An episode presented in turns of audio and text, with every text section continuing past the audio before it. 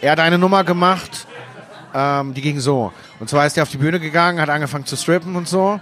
Hatte eh wenig an, aber hat den Rest auch noch ausgezogen. Und dann hat er so einen Maiskolben genommen und hat sich den hinten reingesteckt und hat angefangen, aus seinem Mund Popcorn zu spucken. Mein Name ist Steve Flash und das ist der Übernacht-Podcast. Ich habe mich mit Kai Shanghai unterhalten. Kai ist Betreiber des Essener Clubs Hotel Shanghai, der schon seit 16 Jahren existiert und der mit der Figur Kai Shanghai sehr eng verbunden ist. Der Club hat damals als rein elektronischer Club angefangen und hat sich mittlerweile musikalisch geöffnet und wie ich finde, ohne dabei die Coolness zu verlieren oder die Subkultur komplett zu verlassen. Wir sprachen über Kais bewegtes Leben in seiner Kindheit und Jugend, über die ersten eigenen Partys, den Club und über zukünftige Projekte unter anderem in Mühlheim in meiner Heimatstadt. Wir haben uns in Essen getroffen und zwar in der Banditenbar und äh, deshalb gibt es diesmal authentische Bar-Hintergrundgeräusche inklusive. Bevor es losgeht, wie immer noch meine DJ-Termine, wenn du mich mal beim Auflegen sehen und hören willst. Wenn du in der Nähe von Aalen in Baden-Württemberg bist, dann spiele ich am Freitag, am 22.11. in der Hochschule Aalen auf einer Uniparty. Wenn du in der Nähe von Würzburg bist, da spiele ich im Zauberwerk am 29.11. Wenn du in der Nähe von Mülheim an der Ruhr bist, da spiele ich am Samstag vor Weihnachten, am 21.12. eine Coming Home for Christmas Party und da lege ich und noch ein paar andere Mülheimer DJs auf. Die Nachfrage ist jetzt schon groß. Tickets gibt's ab Anfang Dezember, also Augen offen halten und schnell zuschlagen. Silvester bin ich in Lüneburg im Salon Hansen. Dann, wenn du in der Nähe von Dresden bist, da spiele ich im Luden am 9.1. und dann natürlich wieder in Kiel im Luna am 11.1. Und jetzt wünsche ich ganz viel Spaß mit dem und jetzt ganz viel Spaß mit dem Gespräch mit Kai Shanghai.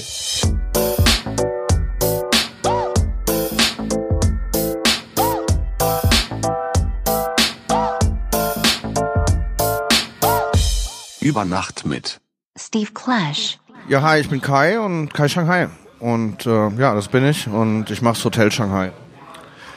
Seit bald 16 Jahren.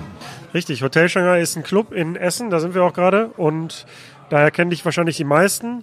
Aber es gibt ja noch eine Geschichte, die halt auch vor dem, vor dem Hotel angefangen hat. Und ähm, ich glaube, wir beide sind uns das erste Mal so 2001 oder so begegnet auf ähm, Partys, die ihr veranstaltet habt in Mülheim, ähm, meiner Heimatstadt. Ähm, aber was mich jetzt erstmal interessiert ist, was ist vor Mülheim passiert?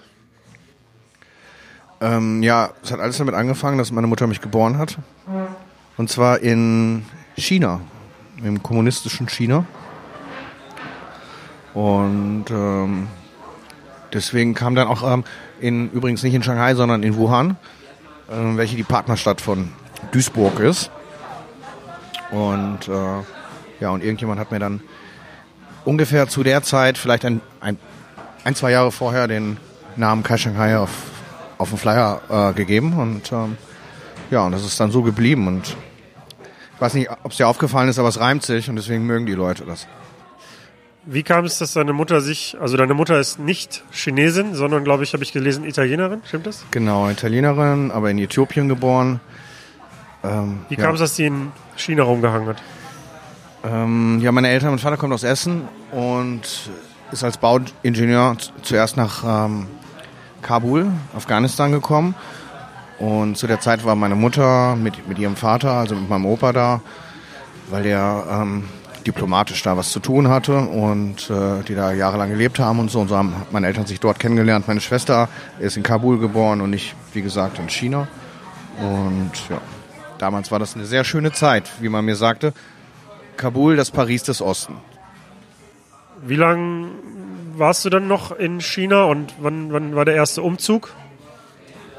Ja, ich glaube, ich war so zweieinhalb Jahre in China, fast drei Jahre und ähm, wir sind dann auch nur auf Druck ähm, der Firma, ähm, der deutschen Firma, die mein Vater da zum Arbeiten hingeschickt hat, bin ich, ähm, durfte ich ausreisen, weil die wollten mich Chinese machen für für diese ganze Zeit, weil ich auch einer der ersten oder wenn nicht der erste Chinese bin, der äh, vor, während und nach Mao, nee, vor nicht, während und nach Mao geboren wurde. Und ähm, ja, und da wollten die so ein Assemble an mir statuieren und äh, deswegen sollte ich Chinese werden und meine Eltern wollten das nicht aus politischen Gründen. Und dann seid ihr nach Kabul oder war das zeitlich vor China? Das war zeitlich vor China, weil meine Schwester ist älter als ich. Also ist meine Schwester ähm, da schon irgendwie 17 gewesen und 16, 17 und so. Die hatte auch die ganze Zeit in China, als ich, China, als ich da geboren bin.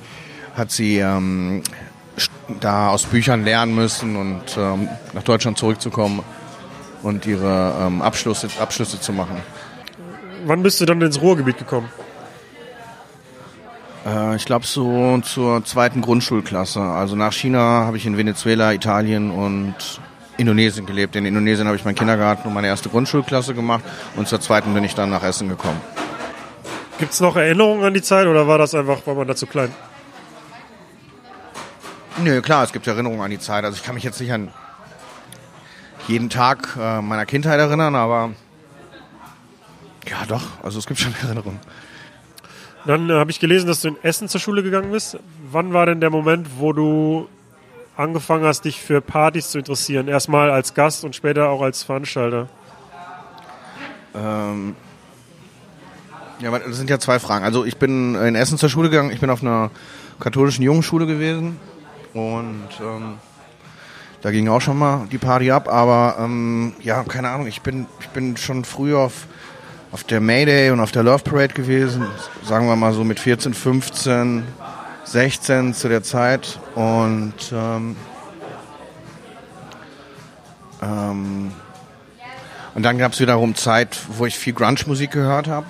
Und dann gab es eine Zeit, wo ich in Amerika gelebt habe und in Miami. Und da sind wir in die Clubs gegangen, in so kleine Hausclubs halt, ne, wo, wo Drags waren und ähm, ja, wo so ein ganz eigen, eigenes Publikum war, eben halt so Clubpublikum. Und äh, ich glaube, das hat mich sehr beeinflusst, so im Nachhinein, so Miami, die Zeit. Und ähm, genau, ich habe gemerkt, das muss nicht ein großes Rave sein und es muss keine keine, kein riesen Laden sein, sondern eigentlich äh, so ein 200er, 300er Mannladen, so wie ich ihn jetzt mache, ähm, ideal für, für so Clubnächte, ja.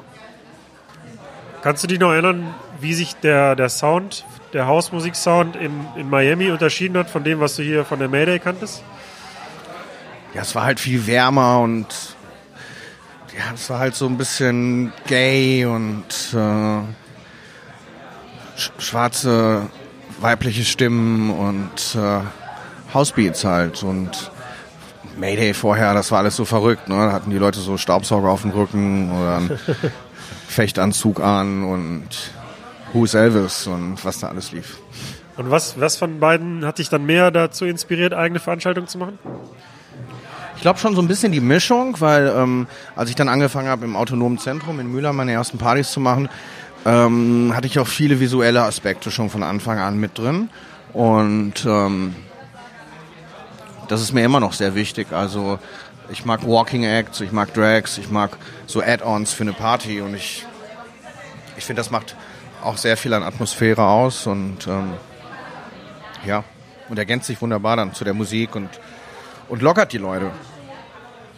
War für dich denn auch immer klar, dass es auf jeden Fall elektronische Musik sein soll oder gab es auch mal andere Ansätze? Weil du gesagt hast, dass du auch Grunge zum Beispiel gehört Ja, hast. ich war auch in einer Band und ich hatte auch einen, also wir hatten auch einen Proberaum und äh, es war so zu Nirvana Zeiten und ich höre immer noch viel Dinosaur Junior und ähm, mag immer noch gerne die Musik aus dieser Zeit, aber ähm, ich kann da ganz gut hin und her hin und her swingen irgendwie. Also ich bin musikalisch da sehr vielfältig auf, aufgestellt. Das, ja, also ich mag auch viel Popmusik. Also ich, ja. Kannst du noch ein bisschen was erzählen zu den ersten Partys, die du im AZ in Mülheim gemacht hast? Ich frage, ob ich mich daran noch erinnern kann. Ähm, ja, ich glaube, bei der ersten hatten wir so einen Balletttänzer, der in so einem, in so einem Kokon aus, ähm, in so einem Kokon halt getanzt hat. Und dann habe ich sehr früh so andere, mir selber Walking Acts ausgedacht, so zum Beispiel römisch-griechische Ringer, die ich so in der Zeitung morgens gesehen habe und dachte, hey, so ein Ringerverein hier in, in Mülheim, lass die doch mal fragen, ob die auf die Party kommen und um äh, römisch-griechisch zu ringen, was ganz lustig ist, weil die sich mit den Drags die Umkleide teilen mussten und ähm, das war denen nicht so ganz geheuer. und ähm, ja, und ein, an eine Party min mindestens kannst du dich ja auch erinnern, als als das als der Wasserturm da so Genau, da haben wir halb uns zerlegt wurde. Ähm, bevor wir darauf kommen, wollte ich noch eine Frage stellen. Und zwar, nicht jeder der Hörer kennt Mülheim an der Ruhr, aber das ist jetzt keine Stadt, die unbedingt für ausufernde Partys bekannt ist, zumindest mal, wenn man dich ausklammert. Äh, wie, wie ist es damals angenommen worden? Ich meine, das AZ ist ja relativ offen für solche Sachen, äh, immer schon gewesen, aber nichtsdestotrotz ist es ja immer noch in Mülheim. Ähm, kannst du dich noch erinnern, wie das wie das Publikum darauf reagiert hat am Anfang? Ähm, erstmal, ähm, ja, Mülheim hat eine stabile Antifa-Szene und ähm, die haben das eigentlich ganz gut. Also, die, haben anfangs so ein bisschen gefremdelt und so. Und dann hatte ich ja auch die Baby Jane als, äh, als kleinen Walking Act dabei. Und ähm, ja, dann musste ich mir dann schon so ein paar Diskussionen gefallen lassen, dass ich mich über Kleinwüchsige lustig machen würde und so. Und da gab es da so, anfangs gab es schon ein paar Ressentiments, aber ähm, ja, ich glaube, sie haben mich mehr beeinflusst, als, als ähm, ich sie beeinflussen konnte oder so. Obwohl ja heute immer noch Partys stattfinden und auch viele elektronische Partys, ähm, waren wir so ziemlich die ersten damals. Aber ja, bei mir ist auf jeden Fall irgendwas geblieben aus der Zeit, weil ich mir natürlich jetzt politisch viel mehr Gedanken um den Club mache, obwohl ich, ja, schwierig ist so eine Gratwanderung auf der einen Seite hat der Club nichts mit Politik zu tun, auf der anderen Seite ist alles, was wir im Club machen, auch politisch so. Deswegen, ähm, ja, aber das ist schwierig, das jetzt so zu sezieren. Aber mein, mein, meine Sinne sind seitdem geschärft worden für Sexismus, für klar Homophobie, aber auch äh, ja Rassismus, was ich nie verstanden habe, aber was auch immer so. Ne? Also, aber man, äh, ich glaube, der Club ist, ich glaube, mein Club ist, ist manchmal auch der perfekte Mikrokosmos, ähm, um das alles unter einen unter ein, unter ein Dach zu bringen und so. Und ich glaube, genau das ist so eine gute Definition für einen Club, äh, dass, dass man in so einem, in so einem kleinen Raum oder so, ja, gezwungen ist, miteinander freundlich und respektvoll umzugehen und so. Das klappt eigentlich bei uns ganz gut. Über die Clubphilosophie können wir auf jeden Fall gleich nochmal reden. Wir haben uns auf jeden Fall kennengelernt, äh, ich glaube, das muss so 2001 gewesen sein, im Wasserturm in Mülheim. Es war so ein, ja, kann man sich so vorstellen, so ein alter Turm, wo oben eine Kugel drauf ist, wo Wasser drin ist und die hat dann die Lokomotiven befüllt. Jetzt bestellen wir denen eben noch was zu trinken. Okay, ja, erzähl ruhig was. Ich kann auch eben gehen, wenn du willst. Ja, was das war wäre das? nett. Ähm, Nochmal das Gleiche. Okay, ich sag Das ist was. Whisky Sours, glaube ich. Also ich komme nochmal auf den Wasserturm. Ja. Äh, genau, also im Wasserturm in Mülheim und da haben wir damals Partys gemacht und dann hattet ihr da auch eine Veranstaltung und ich war, glaube ich, 19 oder so und hatte auch ähm, ein ganz anderes Bild von äh, Partys, als, als ihr es hattet zum Beispiel und ich kann das jetzt nochmal kurz wiedergeben, wie das für mich war. Ja, bitte, ich bin ganz gespannt. Ähm, genau, also dieser Wasserturm hatte mehrere Ebenen. Unten war eine Bar, in der mittleren, die mittlere Ebene war so eine Art Lounge und ganz oben war die Tanzfläche. Und ich kann mich noch erinnern, dass ihr da im, in der mittleren Etage irgendwie so ein Wohnzimmer aufgebaut hattet aus äh, irgendwelchen 70er Jahre Möbeln. Und dann hat ein Walking Act während der Party irgendwann das Ganze mit einer Axt zertrümmert. Ich glaube, der hatte auch eine Strumpfhose über den Kopf gezogen. Ähm, Im Nachhinein fand ich es ziemlich cool. In dem Moment als 19-Jähriger war ich etwas verstört, muss ich sagen. Oh, das heißt, ich habe dich, ähm, habe ich, äh, habe ich da bei dir oben Landschaften gepflügt? Äh, Absolut, absolut. Ich liebe das, wenn Leute mir das sagen, weil ähm, das ist natürlich der Eindruck, den man, also nicht, also speziell der Eindruck, aber es ist ein bleibender Eindruck gewesen und für mich eigentlich auch, muss ich, äh, ich muss mich dran erinnern. Äh, es hieß, ähm, der Act hieß äh, Die Rache der schwarzen Frau und es war so ein junger Punk aus Amsterdam, der, der im Prinzip im Act war der dann in Drag und dann schwarz geschminkt, hatte eine Perücke auf und ab irgendeinem Punkt, ähm, ich glaube, Tobi Neumann hat gespielt. Ähm, oder DJ Klee, einer von den beiden. die beiden waren auf jeden Fall die Acts, die da ja, waren, ja. Genau. Und äh, ab irgendeinem Punkt ähm, hat er dann die Axt genommen, das ganze Zimmer in kurz und klein geschlagen und hat sich natürlich auch dann äh, seiner Klamotten entledigt und überall, wo er nicht schwarz geschminkt hat, war er dann weiß und hatte einen grünen Iro, kann ich mich erinnern und eben halt ein Korsett und es war, ja, es war schon ziemlich wild. Ich habe ihn dann später noch beim anderen Act gesehen, ich weiß nicht, ob, ob du den auch gesehen hast, aber später war er auf den, auf den Klos und hat die Klobrillen ähm, abgeleckt. Ja, genau, genau. Der hat die Klobrillen abgeleckt und hat dann aufgeschrieben, was er dabei empfunden hat. Ach, so war das. Siehst Und du? das- und das, das- ist auch ein bisschen das Künstlerische dahinter. Er hat es aufgeschrieben. Er hat es nicht nur für sich gemacht, sondern er hat es aufgeschrieben und hat den Leuten die Zettel mitgegeben oder Ja, so. Ne? ganz genau. ganz richtig, ja. Wie gesagt, ich, ich war ein bisschen verstört, aber im Nachhinein fand ich es ziemlich äh, beeindruckend. Und ich weiß auch nicht, ob wir über den Flyer reden können, aber da erinnere ich mich auch noch dran. Das war, äh, Ach, ich glaube, der roch nach Lebkuchen. Das- du, das- du, meinst, das, du meinst mit dem Typen, der seinen Pimmel auf der Rolltreppe zeigt? nennen wir ihn mal den Typen auf der Rolltreppe. Ja, genau. Also ich glaube, auf der einen War ein Seite... ganz hübscher Typ, soweit ich mich erinnere. Achso, ich glaube, er hat einen großen Pimmel. Das willst du damit Ja, sagen? richtig. Also auf der Rolltreppe nach unten stand, äh, standen zwei ältere Herrschaften, glaube ich. Und Ja. auf der Rolltreppe nach oben stand dieser junge Mann. Boah, episch dieser Flyer. Ich muss den unbedingt mal wieder raussuchen. Und Wer hat diesen Flyer? ähm, Bitte melden. der, also das, den Kopf hat man nicht gesehen, äh, aber er hatte seinen Penis raushängen. Ja, tatsächlich habe ich ihn dann später nochmal einse einsetzen dürfen und zwar ähm, dann erst im Club ähm, zu unserer Gay Party äh, Raspberry Reich ähm, und da haben wir mal einen Pretty Penis Contest gemacht und ähm, das war so. Ähm, ich habe ähm, ich hab, ich hab nur die Teilnehmer gefunden, weil ich denen versprochen habe, dass die, dass die hinter einer Wand stehen und dass man wirklich nur, nur diesen einen Ausschnitt von, von ihnen sieht. Und habe mich dann aber letztendlich nicht um, um diese Wand, um, diese, äh, um das Bauen oder das Organisieren dieser Wand gekümmert. Und habe denen dann im letzten Moment gesagt, die müssten es dann doch bitte ohne Wand machen, weil äh, geht jetzt nicht anders. Ne? Und, und er hat tatsächlich dann nochmal gewonnen. Er hat nochmal gewonnen und was hat er gewonnen? Er hat ein Wellness-Wochenende gewonnen, hat er aber nie eingelöst, weiß ich nicht. Also Okay. wenn er uns jetzt hört oder so. Also ähm, der Gewinn ist noch nicht verfallen, er kann, er kann kommen und Er sich. kann sich den abholen. Aber, aber er muss nochmal beweisen, dass er so hübsch ist. So. Ja, dass der Penis immer noch so schön ist. Ja. Du hattest ja schon gesagt, dass Tobi Neumann gespielt hat äh, und äh, DJ Klee. Wie, wie ist man denn früher dazu gekommen, irgendwie so hochkarätige Bookings dann nach Mülheim zu holen? War das einfach oder hattest Boah, du schon ich- Kontakte zu denen? Ja, ich glaube, nee, aber ich glaube so meine, meine Freundinnen und so, die waren ja, die hingen ja in der Zeit auch viel im Treibhaus und da gab es einen Kontakt zu Sven Feth und ähm, und irgendwie haben, ha- hatten die, kannten die auch Tobi, Tobi Neumann und äh, ja und Klee. Und Klee habe ich letztens noch mal in Berlin äh, getroffen, hat mich sehr gefreut. Den habe ich tatsächlich auch, ja, lass, lass den mal, lass den mal, wann war das? 16 Jahre, 17 Jahre her? Also lass, ich la- lass den mal 15 Jahre nicht mehr gesehen haben oder so. Das war ein sehr, war sehr emotional für mich, ihn wiederzusehen. Hat mich sehr gefreut.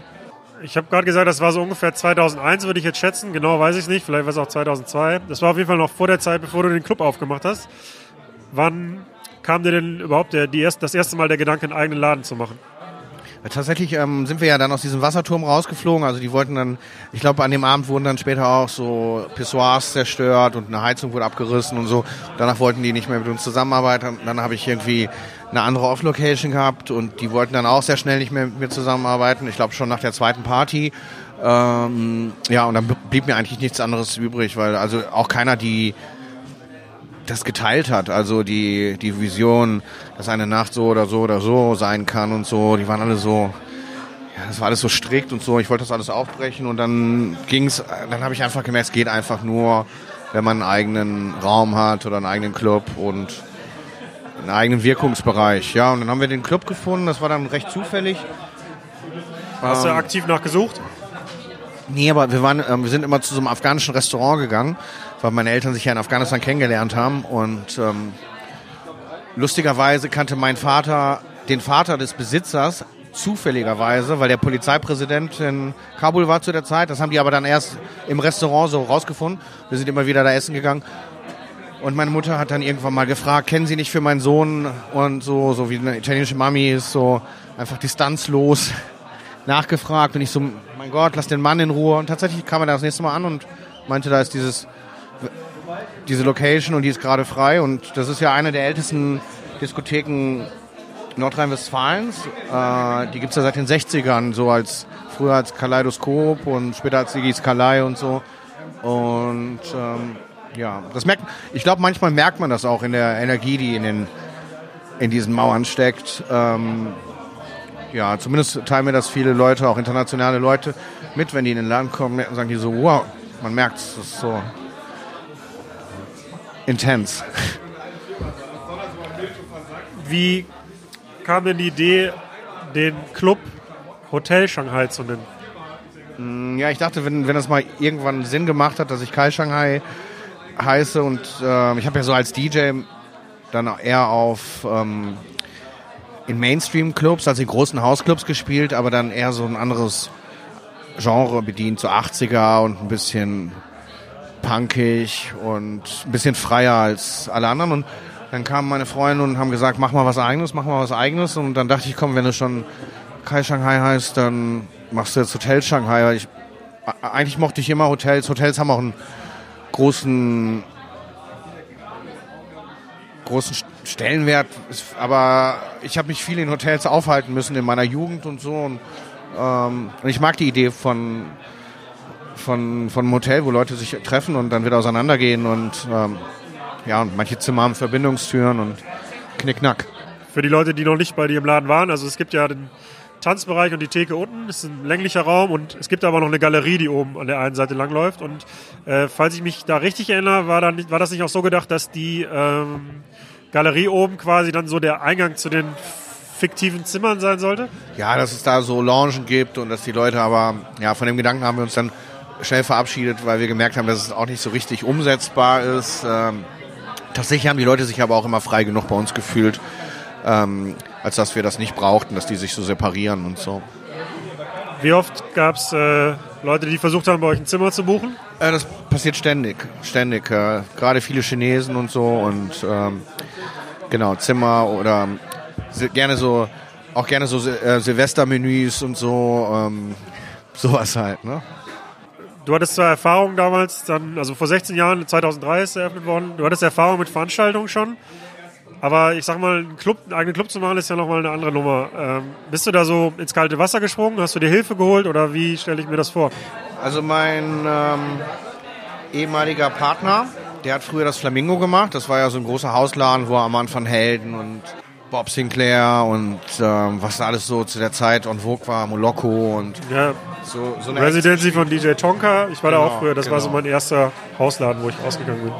Ähm, und er hat den Laden la- jahrelang betrieben, aber es war immer für ihn so ein kommerzielles Ding gewesen. Und mit, mit, mit, mit dem Shanghai hat er sich irgendwie auch einen kleinen, also für ihn war es einfach so ein Job und er musste was machen und das war eigentlich eine Zweckgemeinschaft, dass wir uns so zusammengetan haben. Aber er hat mir sehr viel beigebracht und ähm, ich war ein ganz schöner Traumtänzer. Bin ich vielleicht gewissermaßen immer noch, aber er hat mir eine gewisse Härte beigebracht, ähm, die man in dem Business haben muss und so und so er war so Typ Kroate und so und ein, weiß nicht so 1,95 groß und ähm, halb taub und so ähm, von dem ganzen Disco-Lärm über die Jahre und so. Gutes Herz, aber krass raue Schale so und ähm, ja und er hat mich so die ersten zwei drei Jahre als Geschäftspartner begleitet und ähm, genau ist dann ausgestiegen, weil er geheiratet hat, eins der Barmädchen und ähm, ja, und ich, ich bin dann ohne Partner zurückgeblieben und habe den Laden dann alleine geschmissen. Ihr habt ja anfangs erstmal ein rein elektronisches Programm gehabt, wenn ich mich richtig erinnere. Gab es da, gab's da irgendwie einen Fahrplan oder irgendeine Idee? Also, ähm, dass man auch einen Club macht, der anders ist als andere? Oder was, was war die Vision? Anders als andere, ich weiß, es war die Zeit mit so Electroclash und ähm, es hat ja alles so ein, also elektronische Musik, aber mit einem starken punkigen Einschlag so. Und ähm, nee, ich glaube, was wir, was wir so zuerst gemacht haben, dass wir viele Live-Acts hatten. Also damals in der Zeit so, ach, wir waren alles da. Also ich glaube von Anfang an, also nicht nur elektronisch, sondern Patrick Wolf hat eine der ersten Touren bei uns gespielt und die Deichkinder waren dann auch vor Electric Superdance Band, hat Phono schon im Laden gespielt und ähm, und äh, Adamski und äh, Mark Almond und äh, ich glaube, ich habe einfach gemerkt, dass ich mir so alles jeden Wunsch einfach erfüllen kann, wo wo man sich sonst nur die Platten von kauft oder so, lädt man sich jetzt die ganze Band ein und ähm, kriegt dann die Platte umsonst. Jetzt gibt es den Laden ja schon 16 Jahre, was, was für einen Club eine ziemlich lange Zeit ist, auf jeden Fall ziemlich respektabel. Und ich finde, zumindest ist das so meine Wahrnehmung, dass, dass du es geschafft hast, von einem rein elektronischen Programm, dass sich der Club musikalisch öffnet, ohne dabei irgendwie uncool zu werden. Also ohne, dass es jetzt so ein Sellout-Ballermann-Party ist, sondern das, das Programm heute ist richtig breit gefächert. Es gibt Hip-Hop-Veranstaltungen, es gibt auch eine, immer noch die... Ähm, Also ich glaube Die fast sogar, dass die Hip-Hop-Veranstaltungen unsere stärksten Veranstaltungen jetzt gerade sind. Also klar, wir haben immer noch sehr hochkarätige Techno- oder House-Acts, also die einmal im Jahr vorbeikommen. Loco Dice, Mumbutika, Dominik Eulberg, Extrawelt. Ähm, ja, und jetzt nächstes Jahr auch Black Madonna. Dann kommt dann immer was Neues dazu. Und klar, ich versuche dann auch immer was Besonderes noch äh, mit reinzubringen, aber gerade die äh, Trap- und Rap-Partys laufen extrem gut und das war eher so ein Ding, da habe ich anfangs so ein bisschen mit gefremdelt. Also wir reden jetzt von vor zehn Jahren oder so, als wir mit DCV, DNS, äh, Karate Andy, ähm, Lance Butters und wen wir alles, Moneyboy hatten wir ganz, ganz früh. Ähm, dann haben, also ja, das, da habe ich anfangs so ein bisschen mit gefremdelt und so, aber das, ich meine, das, das meine ich ja, du sagst kredibil oder ähm, ohne dass es ein Sellout ist oder so. Ich glaube, sowohl die Künstler als auch die Kids merken das sehr schnell, ähm, wenn man es nur fürs Geld macht und so. Ähm, ich glaube, dass der Club für ganz viele neue Generationen auch äh, eine große, einen großen Stellenwert und eine Bedeutung hat, weil wir, ja, weil wir sehr, sehr nah an den, an den, an den Kids sind. Wie kriegt man das hin, quasi das musikalische Programm so weit zu öffnen, ohne uncool zu werden? Also gibt es da einen Masterplan? Ja, man muss auf jeden Fall immer mit jungen Leuten schlafen, damit man immer weiß, was abgeht. Okay, vielen Dank für den Hinweis. Das, das merke ich mir. Wie du gerade schon sagtest, es gibt ja jetzt auch ähm, zumindest so im Hip-Hop-Bereich mehr, mehr Live-Programme und so, also nicht nur reine Partys. In, in, all den, in all den 16 Jahren so kannst du noch so dich an so zwei, drei Anekdoten erinnern, die jetzt erzählenswert wären? Irgendwelche besonderen Acts oder irgendwelche besonderen Situationen? Nee, das ist so eine Frage, die kann ich einfach so, äh, es gibt, ja, es gibt hunderte, aber jetzt da jetzt so auszuwählen und auszusuchen, also ich kann mich jetzt spontan, weil wir von DCV DNS geredet haben, kann ich mich erinnern, dass der, dass er seinen Pimmel auf die äh, Schulter vom Security-Mann gelegt hat, aber er hatte so einen Fake, so einen Fake-Pimmel, wo man, wo man die Urinprobe schon drin vorbereitet bei der Polizeikontrolle. Und das wusste aber mein Security-Mann nicht und ist sehr nervös geworden. Hätte ihm beinahe den Pimmel abgerissen.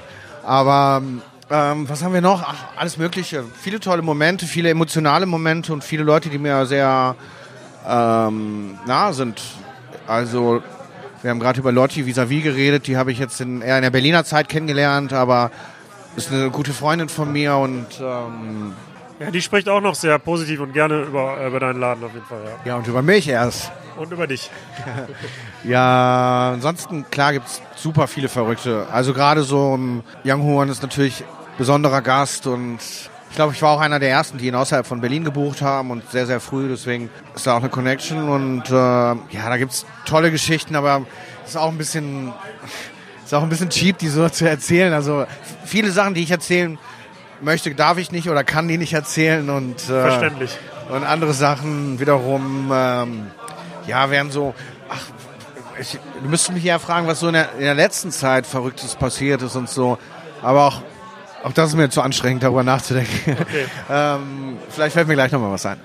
Ich weiß gar nicht, auch gar nicht, wie ich drauf komme, aber ähm, jetzt fiel mir gerade auch noch ein, dass es ja schon auch seit der Zeit im Wasserbahnhof ja diesen Nacktkellner gibt tatsächlich auch. Ach so, ja, der, der, äh, unser Nacktkellner, der, ja, der kriegt, der, der hat ja früher, haben wir das auf Termin gemacht und so und jetzt taucht er einfach nur auf in der Bockhart und so und manchmal. Ich glaube, er trägt nur Schuhe und Fliege, oder?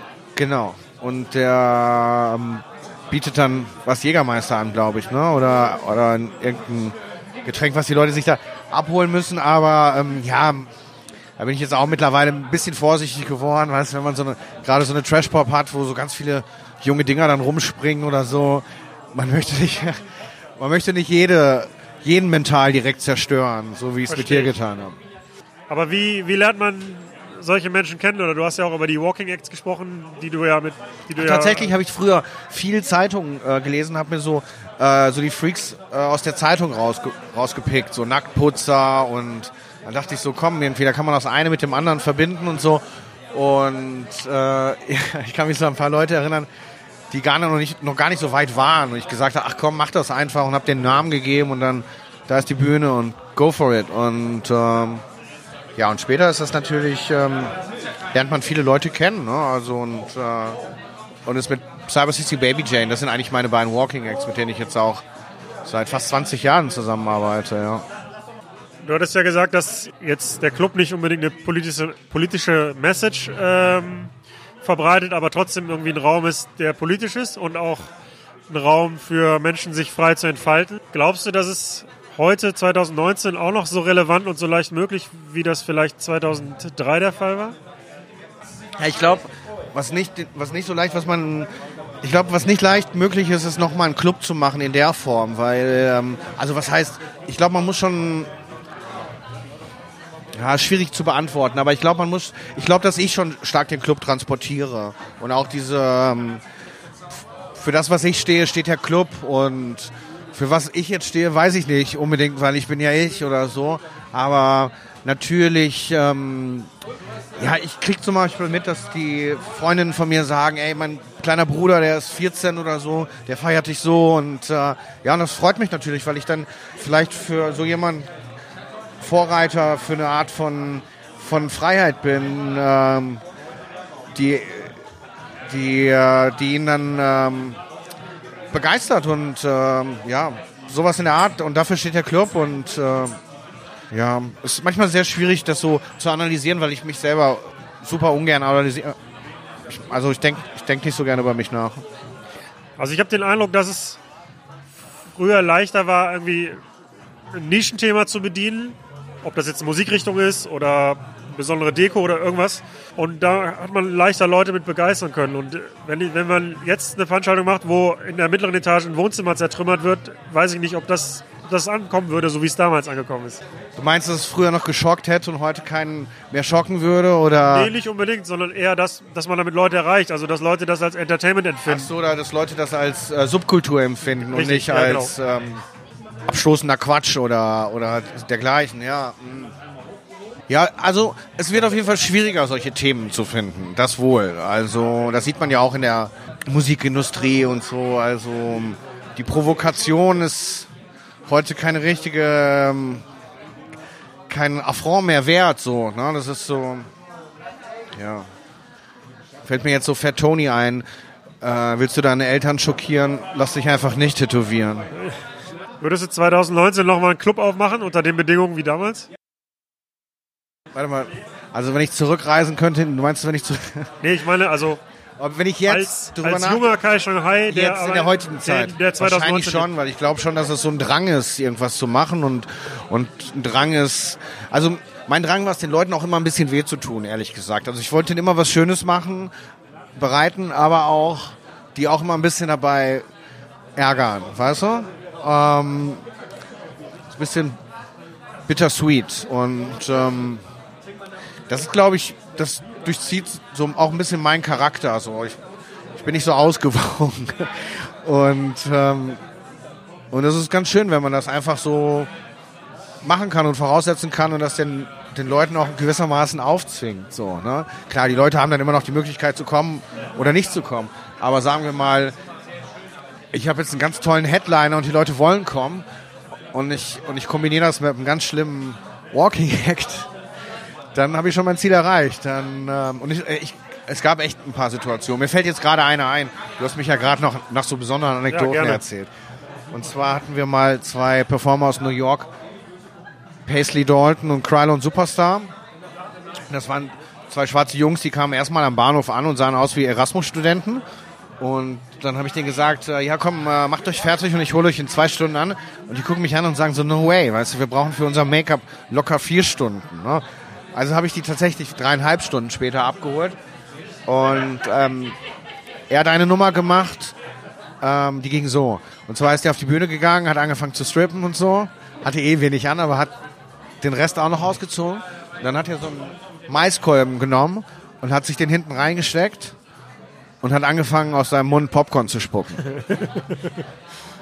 ja, und da weiß ich, dass Leute so ganz, ganz von der Rolle waren und rausgebracht werden mussten. Und vielleicht haben sie den Trick nicht verstanden, also weil so viel kann ich verraten, es gab einen. Ähm, oder ähm, ja, oder ich habe da wieder ähm, mentale Äcker bearbeitet. Ne?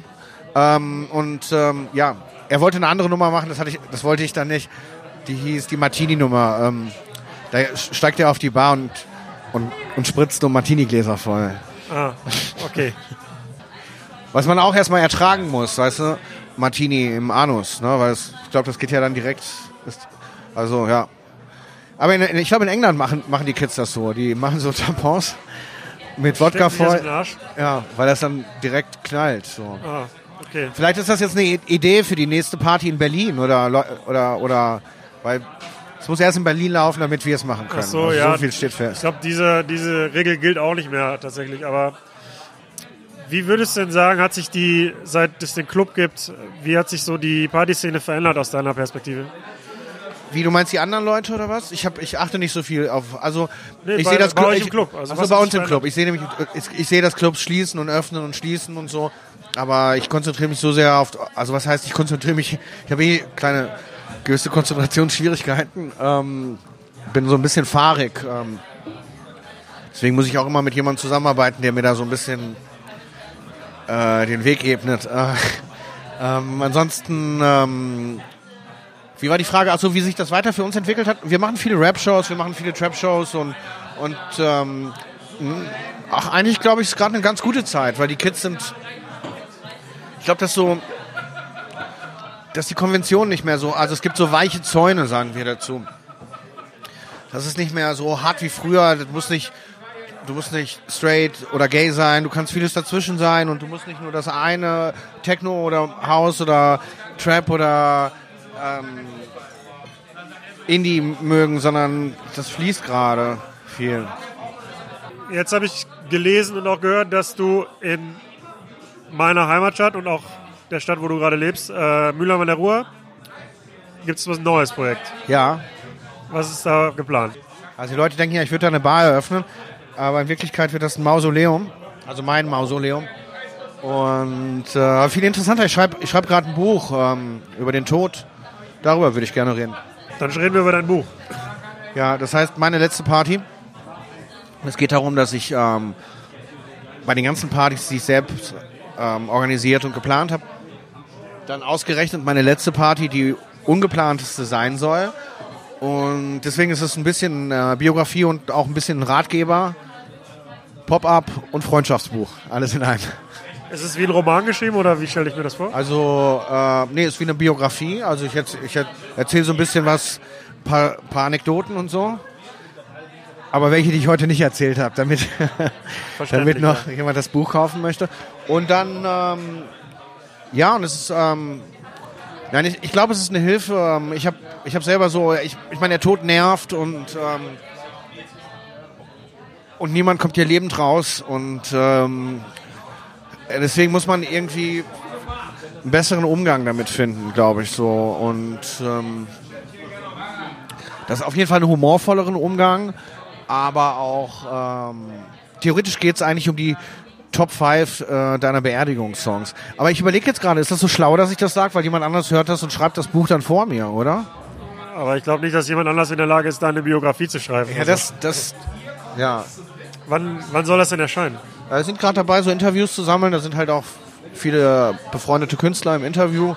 Und ähm, ja, dann schauen wir mal. Also, das ist alles, ist wahrscheinlich auch ein äh, Langzeitprojekt. Also wenn jemand die Idee klauen will oder so, er ist mit Sicherheit vor mir fertig. Also bitte klauen Sie die Idee nicht. Aber sind das, sind das jetzt schon Copyrights? Wenn ich davon erzählt habe oder so, habe ich den Beweis dafür, dass Stimmt. ich die, Idee schon vorher hatte, oder? Ist das denn dann für dich eine Art, mit dem, das Thema Absolut. Tod zu verarbeiten oder auch, auch für den Leser dann? Nee, aber auch für mich auf jeden Fall. Also, ich meine, da sind, also ich musste auch schon viele einstecken diesbezüglich und äh, ja, und viele, viele Sachen schleppt man einfach auch noch lange mit sich her und so. Und ich glaube, dass es auch eine, eine, gewisse Befreiung ist, darüber zu sprechen und darüber zu schreiben und ähm, und das auch mit anderen äh, befreundeten Künstlern zu teilen, weil auf einmal sehe ich, wie das Thema auch, auch äh, also es war bisher noch nie so, dass jemand gesagt hat, nee, keine Ahnung, kann ich jetzt nichts mit anfangen und egal wie verschieden die Leute sind, mit denen ich darüber gesprochen habe, äh, jeder hat sehr konkrete Ideen dazu und ähm, Geschichten äh, dazu zu erzählen und äh, ja. Und die Top 5, natürlich die Top 5 deiner Beerdigungssongs. Also möchte man eine traurige oder eine lustige Beerdigung oder soll das so ein bisschen von beidem etwas sein? Also jeder deiner Gesprächspartner muss dann eine Top 5. Ähm, was ist, ohne jetzt Songs zu nennen, das ist wahrscheinlich noch eine Überraschung, aber was ist dein Ansatz? Also eher humorvoll, eher lustig, eher traurig? Beides. Also, Beides? ja, ja, ich würde was höchst Dramatisches machen und dann im nächsten Moment, ähm, keine Ahnung, alles hat ein Ende, nur die Wurst hat zwei. Irgendwie so, äh, vielleicht. Und, aber das ist das, wenn ich, ich meine, ich ändere diese Top 5 ständig, weil ich höre immer wieder neue Songs und denke so, ah, das, das ist doch ein toller Song. So. Es gibt einen ganz tollen Song von, ähm, es gibt so einen Inst Instrumental-Song von, äh, also ein beinahe Instrumental-Song von Elton John. Ähm, der heißt Song for Guy. Und Guy war jemand, der für, für die Plattenfirma damals die Bänder hin und her gefahren hat mit Motorrad.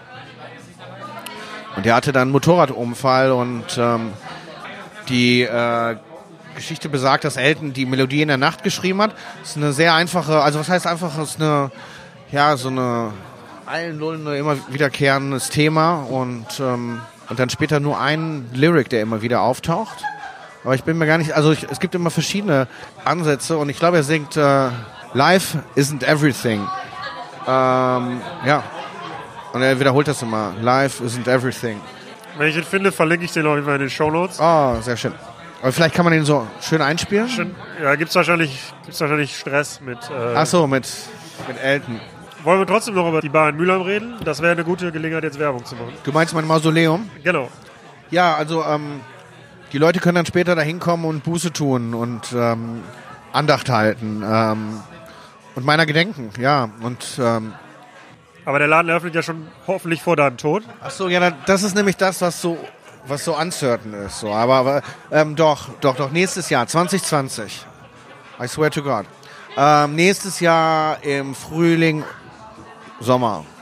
Das ist ein altes, ja, also ursprünglich war das, glaube ich, mal ein Toilettengebäude. Ja. Danach war es ein Warteraum für, für Müllmänner Ja. und Frauen. Und das ist im, äh, mein Gott, Kirchenhügel unterhalb der Petrikirche. Ja, genau, an der Friedenstreppe. An der Friedenstreppe. Sogar ein historischer Ort, so wie ich mir habe sagen lassen. Ähm, ja, haben da damals, haben die da gekämpft, weil das war ja oben, der, das ist der alte Stadtwall, glaube ich sogar auch. Und ähm, ja, sehr schön gelegen an so einem Brunnen und in, hinter einer Natursteinwand. Ja, wenn man wissen will, wie die Friedenstreppe aussieht, dann kann man sich auch von Helge Schneider Jazzclub angucken, weil da gibt es auch so eine epische Szene, wo er Mit den Zeitungen. mit den Zeitungen die Treppe runterläuft und es ist sehr windig und es regnet sehr stark. Und Da drückt er doch die nassen Zeitungen dann so in die, Ja. Brief, in die Briefkastenschlitze und verschmiert eigentlich nur die Ja, genau. Zeitung von dem und sagt dann so, was er, nasser, nasser Klumpatsch. ja, genau. Nasser Ja. Klumpatsch. Und da, ist, da wird die Friedenstreppe inszeniert. Gut. Äh, das heißt, ja, im Frühjahr 2020 äh, Ja, nimmst du mich jetzt? Mausoleum, da kann man Ja, deiner hoffentlich noch lebendigen Person gedenken. genau. Also, ja, andere würden Fan, Fanteria sagen. Nee. Nein, Quatsch. Ähm, es, wird, es, wird eine, es wird was Seriöses. Diesmal habe ich mir gedacht, es, sch- schlimmerweise sieht es jetzt schon aus wie ein Club. Ich, ich denke mal, ich will was Seriöses machen und es endet dann doch nur in so einem dreckigen Club. Vielleicht ist das mein Schicksal. Vielleicht kann ich nur Club. Das fände ich ja gar nicht schlimm, weil das wäre auch für Müller wünschenswert, wenn da noch mal was passiert. Aber ähm, was ich auf jeden Fall final noch wissen möchte, ist, äh, wie, wie sehr waren, wie hoch waren die bürokratischen Hürden in Mülheim überhaupt da was aufzumachen? Ach, ehrlich gesagt war das super easy, weil die äh, sehr drauf verpicht sind, dass ich da was mache und so. Die sind sehr kooperativ mit mir und ähm, an dieser Stelle vielen Dank für die ganze Geduld, äh, die sie mit mir haben. Nee, eigentlich, eigentlich glaube ich, glaube, die verstehen, dass in Mülheim auch ein bisschen kiezmäßig was passieren kann, muss und ähm, Dankeschön. danke. Wodka. Ist das Wasser oder Wodka? Auf dich. Was waren so die, die, die Lieblingskünstler, die bei euch im Club aufgetreten sind? Ah, das ist schwer, weil das ändert sich so. Also es gibt ganz, ganz viele tolle Bands und äh, Shows und, und Sachen, an die denke ich dann lange nicht mehr und die beeinflussen mich aber nach wie vor musikalisch. Hot Chip, Patrick Wolf, ähm, selbst Major Laser oder so, die jetzt vielleicht vorher nicht zu meinen Lieblingskünstlern gezählt haben oder so. Ähm, Diplo auch hatten im Nachhinein oder so, feiere ich ihn schon ganz schön oder so. Ähm, ähm, aber in ganz, ganz seltenen Fällen oder so gibt's gibt's dann so einen Bonded-Mann, so wie mit Dagobert, Andreas Dorau. Ähm, ja, gibt's viele, auch viele neue Freunde, die ich getroffen habe, wie Larissa Ries und so. Die ähm, manche Leute, Larissa habe ich damals auch im, in, noch in Berlin äh, getroffen. Manche Leute sieht man dann einmal und so. Das ist so. Ich glaube, das ist bei uns so was Spezielles, dadurch, dass dass wir alle auf dieser künstlerischen Schiene fahren, ähm, erkennt man den anderen schneller und besser. Noch nicht mal so sehr über die Kunst, aber äh, die Persönlichkeit. Ähm, ähm, ich habe eigentlich keine super gute Menschenkenntnis. So, ich analysiere Leute nicht gerne und ähm, und guck so, woher, was bringt er mir, woher kommt er, was macht er, sondern ähm, und das ist so wichtig, dass ich in diesen 16 Jahren nicht die Lust an Menschen verloren habe, nicht die Lust verloren habe, ähm, neugierig zu bleiben auf den einzelnen Menschen. Noch nicht mal so sehr auch auf die Künstler oder so, Aber auch da entwickelt man manchmal so eine Routine, dass man denkt, okay, wir müssen jetzt keine Freunde sein oder weiß nicht, es ist auch nur ein Business so. Ne? Also man, man bezahlt jemand dafür, dass er kommt, spielt und äh, wieder geht und so. Ähm, deswegen verstehe ich manchmal auch äh, andere Clubbetreiber nicht, die die Leute dann immer privat zu sich einladen und für die kochen und so. Also ich finde das schon ganz angenehm, wenn ich am nächsten Tag dann, also wenn das dann auch irgendwie vorbei ist oder so. Und wenn man sich dann wiedersehen möchte und wenn das bleibt, ähm, dann ist das gut. Aber vielmehr ist es wichtig, dass man, ja, dass man den Leuten gegenüber, also dem Publikum gegenüber, den Kids gegenüber neugierig bleibt und ähm, ja, und immer noch Lust auf mehr hat. Auch Lust auf mehr Menschen und Lust auf mehr Freunde, obwohl ich zum Beispiel viele, viele Freunde habe. Aber ähm, auch mit dem Club ist es fast zyklisch, dass mich Menschen begleiten und dann auch wieder nicht. Also nicht nur Mitarbeiter, sondern ja, das ist so. Ähm, Andreas Dora hat es letztes Mal ganz, ganz treffend formuliert. Er hat gesagt, er kommt sich manchmal vor wie ein Zeitreisender, weil er ähm, immer noch da ist und dann irgendwie der Freundeskreis auf einmal so drei Generationen äh, jünger springt. Ne? Und ähm, das empfinde ich gar nicht mal so sehr. Also ich empfinde gar nicht mal so sehr, dass ich älter bin als die anderen.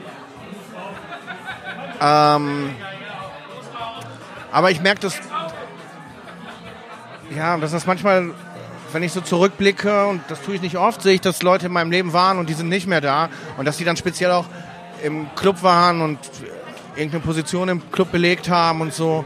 Mein Ex-Manager zum Beispiel, ähm, der sehr, sehr, sehr lange für mich gearbeitet hat und so. Und ähm, ja, und das sind natürlich, wie soll ich sagen, der, der irgendwie, das ist schwer zu beschreiben, aber der Club ist das einzig Beständige in meinem Leben. Das Einzige, was immer weitergeht und was, was weitergehen muss.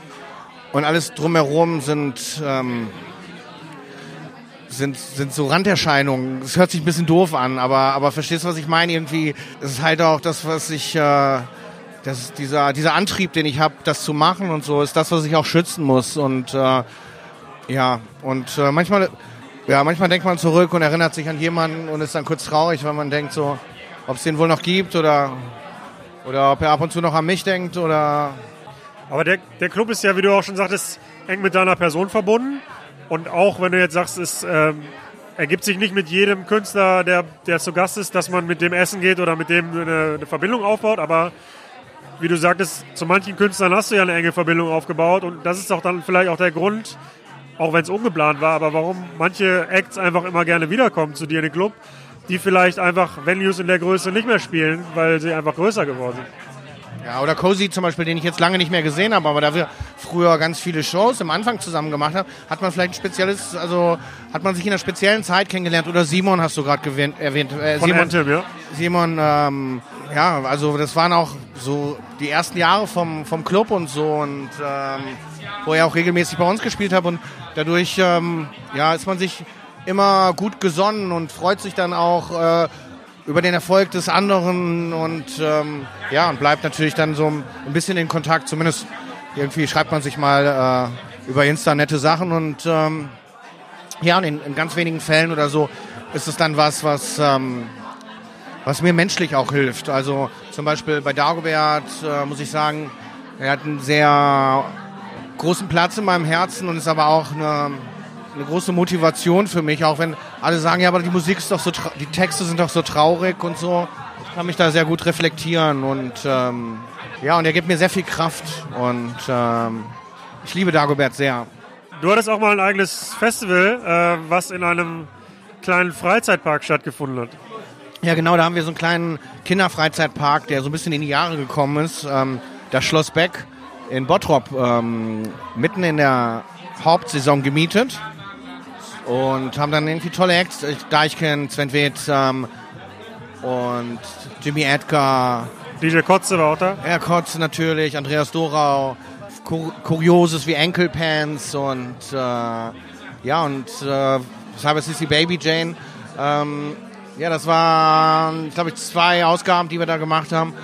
Und ähm, Ja, da habe ich mir aber auf jeden Fall, was so eine Orga angeht, ähm, die Flügel stutzen lassen, weil ich gemerkt habe, das ist nicht meins. So, so viele Tage oder Wochen für diesen einen Tag äh, hinarbeiten und dann regnet's und dann hat man den ganzen Tag miese Laune und ähm, ist immer ist immer sehr undankbar dann auch mit den Leuten, ähm, weil diese ja und ähm, gerade so Open Airs und so auch für die für die ähm, Philharmonie oder für die Stadt Essen mal einige Sachen gemacht, aber ähm, ich fühle mich, ich fühle mich ehrlich gesagt äh, im, im, in meinem Club besonders wohl. Ähm, alles andere ähm, ist dann schon, man ist so gewohnt, dass alles so funktioniert und alles andere ist dann ist dann schon zu auffühlend für einen. Und das Schöne war ja, dass der Freizeitpark auch geöffnet hat. Also man konnte ja auch Achterbahn fahren und die ganzen Geräte benutzen. Das war ja das genau, da gab es auch ein äh, Schloss mit ähm, mit so animierten, animierten äh, Figuren und einem Gruselkeller und äh, ja genau, die Marienkäfer-Achterbahn und und und. Ja, daran denke ich ganz gerne zurück, muss ich sagen. Ähm,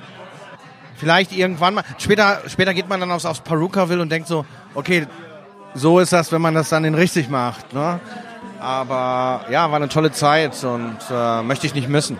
Bevor wir zum Ende kommen, würde ich gerne noch wissen, ähm, wie geht's mit dir weiter als Person? Wie geht's mit dem Club weiter? Und was ist das für eine was, Frage? Was hast du noch für Projekte? Das ist eine Frage. Wie geht's mit mir weiter? Was, ja, also was meinst nicht, du damit? Ja, du sollst nicht in die Zukunft gucken, aber du sollst sagen, was, Ja. deine, was, was, du dir, was du dir wünschst. Mein Menschenleben ist bald vorbei. Die Welt gehört nicht mir und ich werde auch nicht hier lang sein. Um Dagobert zu zitieren. Äh, was ich mir wünsche, ach, weiß ich gar nicht so. Das erinnert mich an, an was ist das, äh, Kurt Weil oder Holländer Zitat. Äh, wenn ich mir was wünschen dürfte, käme ich in Verlegenheit, was ich mir denn wünschen sollte. Eine gute oder schlimme Zeit. Und? Ähm, mal traurig, mal froh. Das war bei mir schon immer so.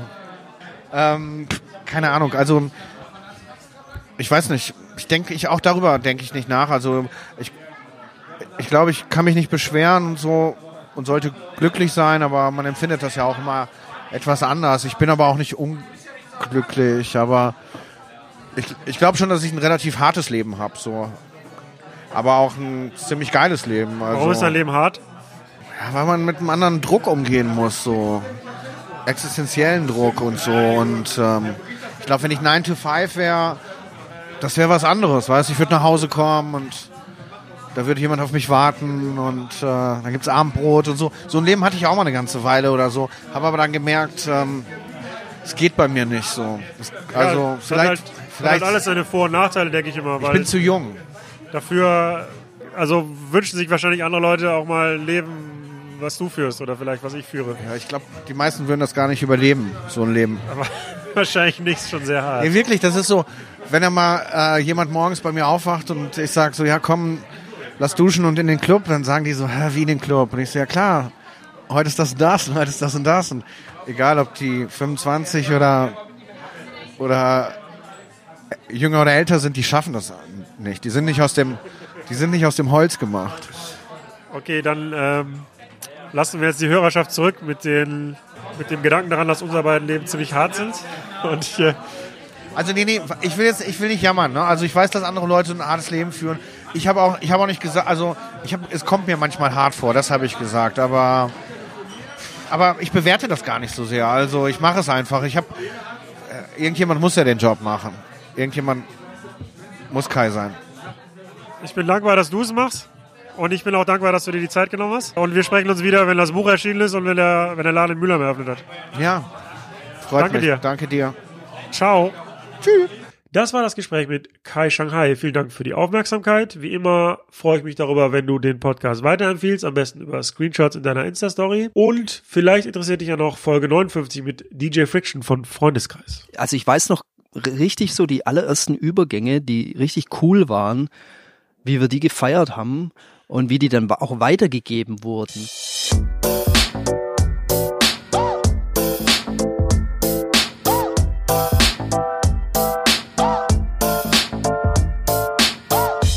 Über Nacht mit.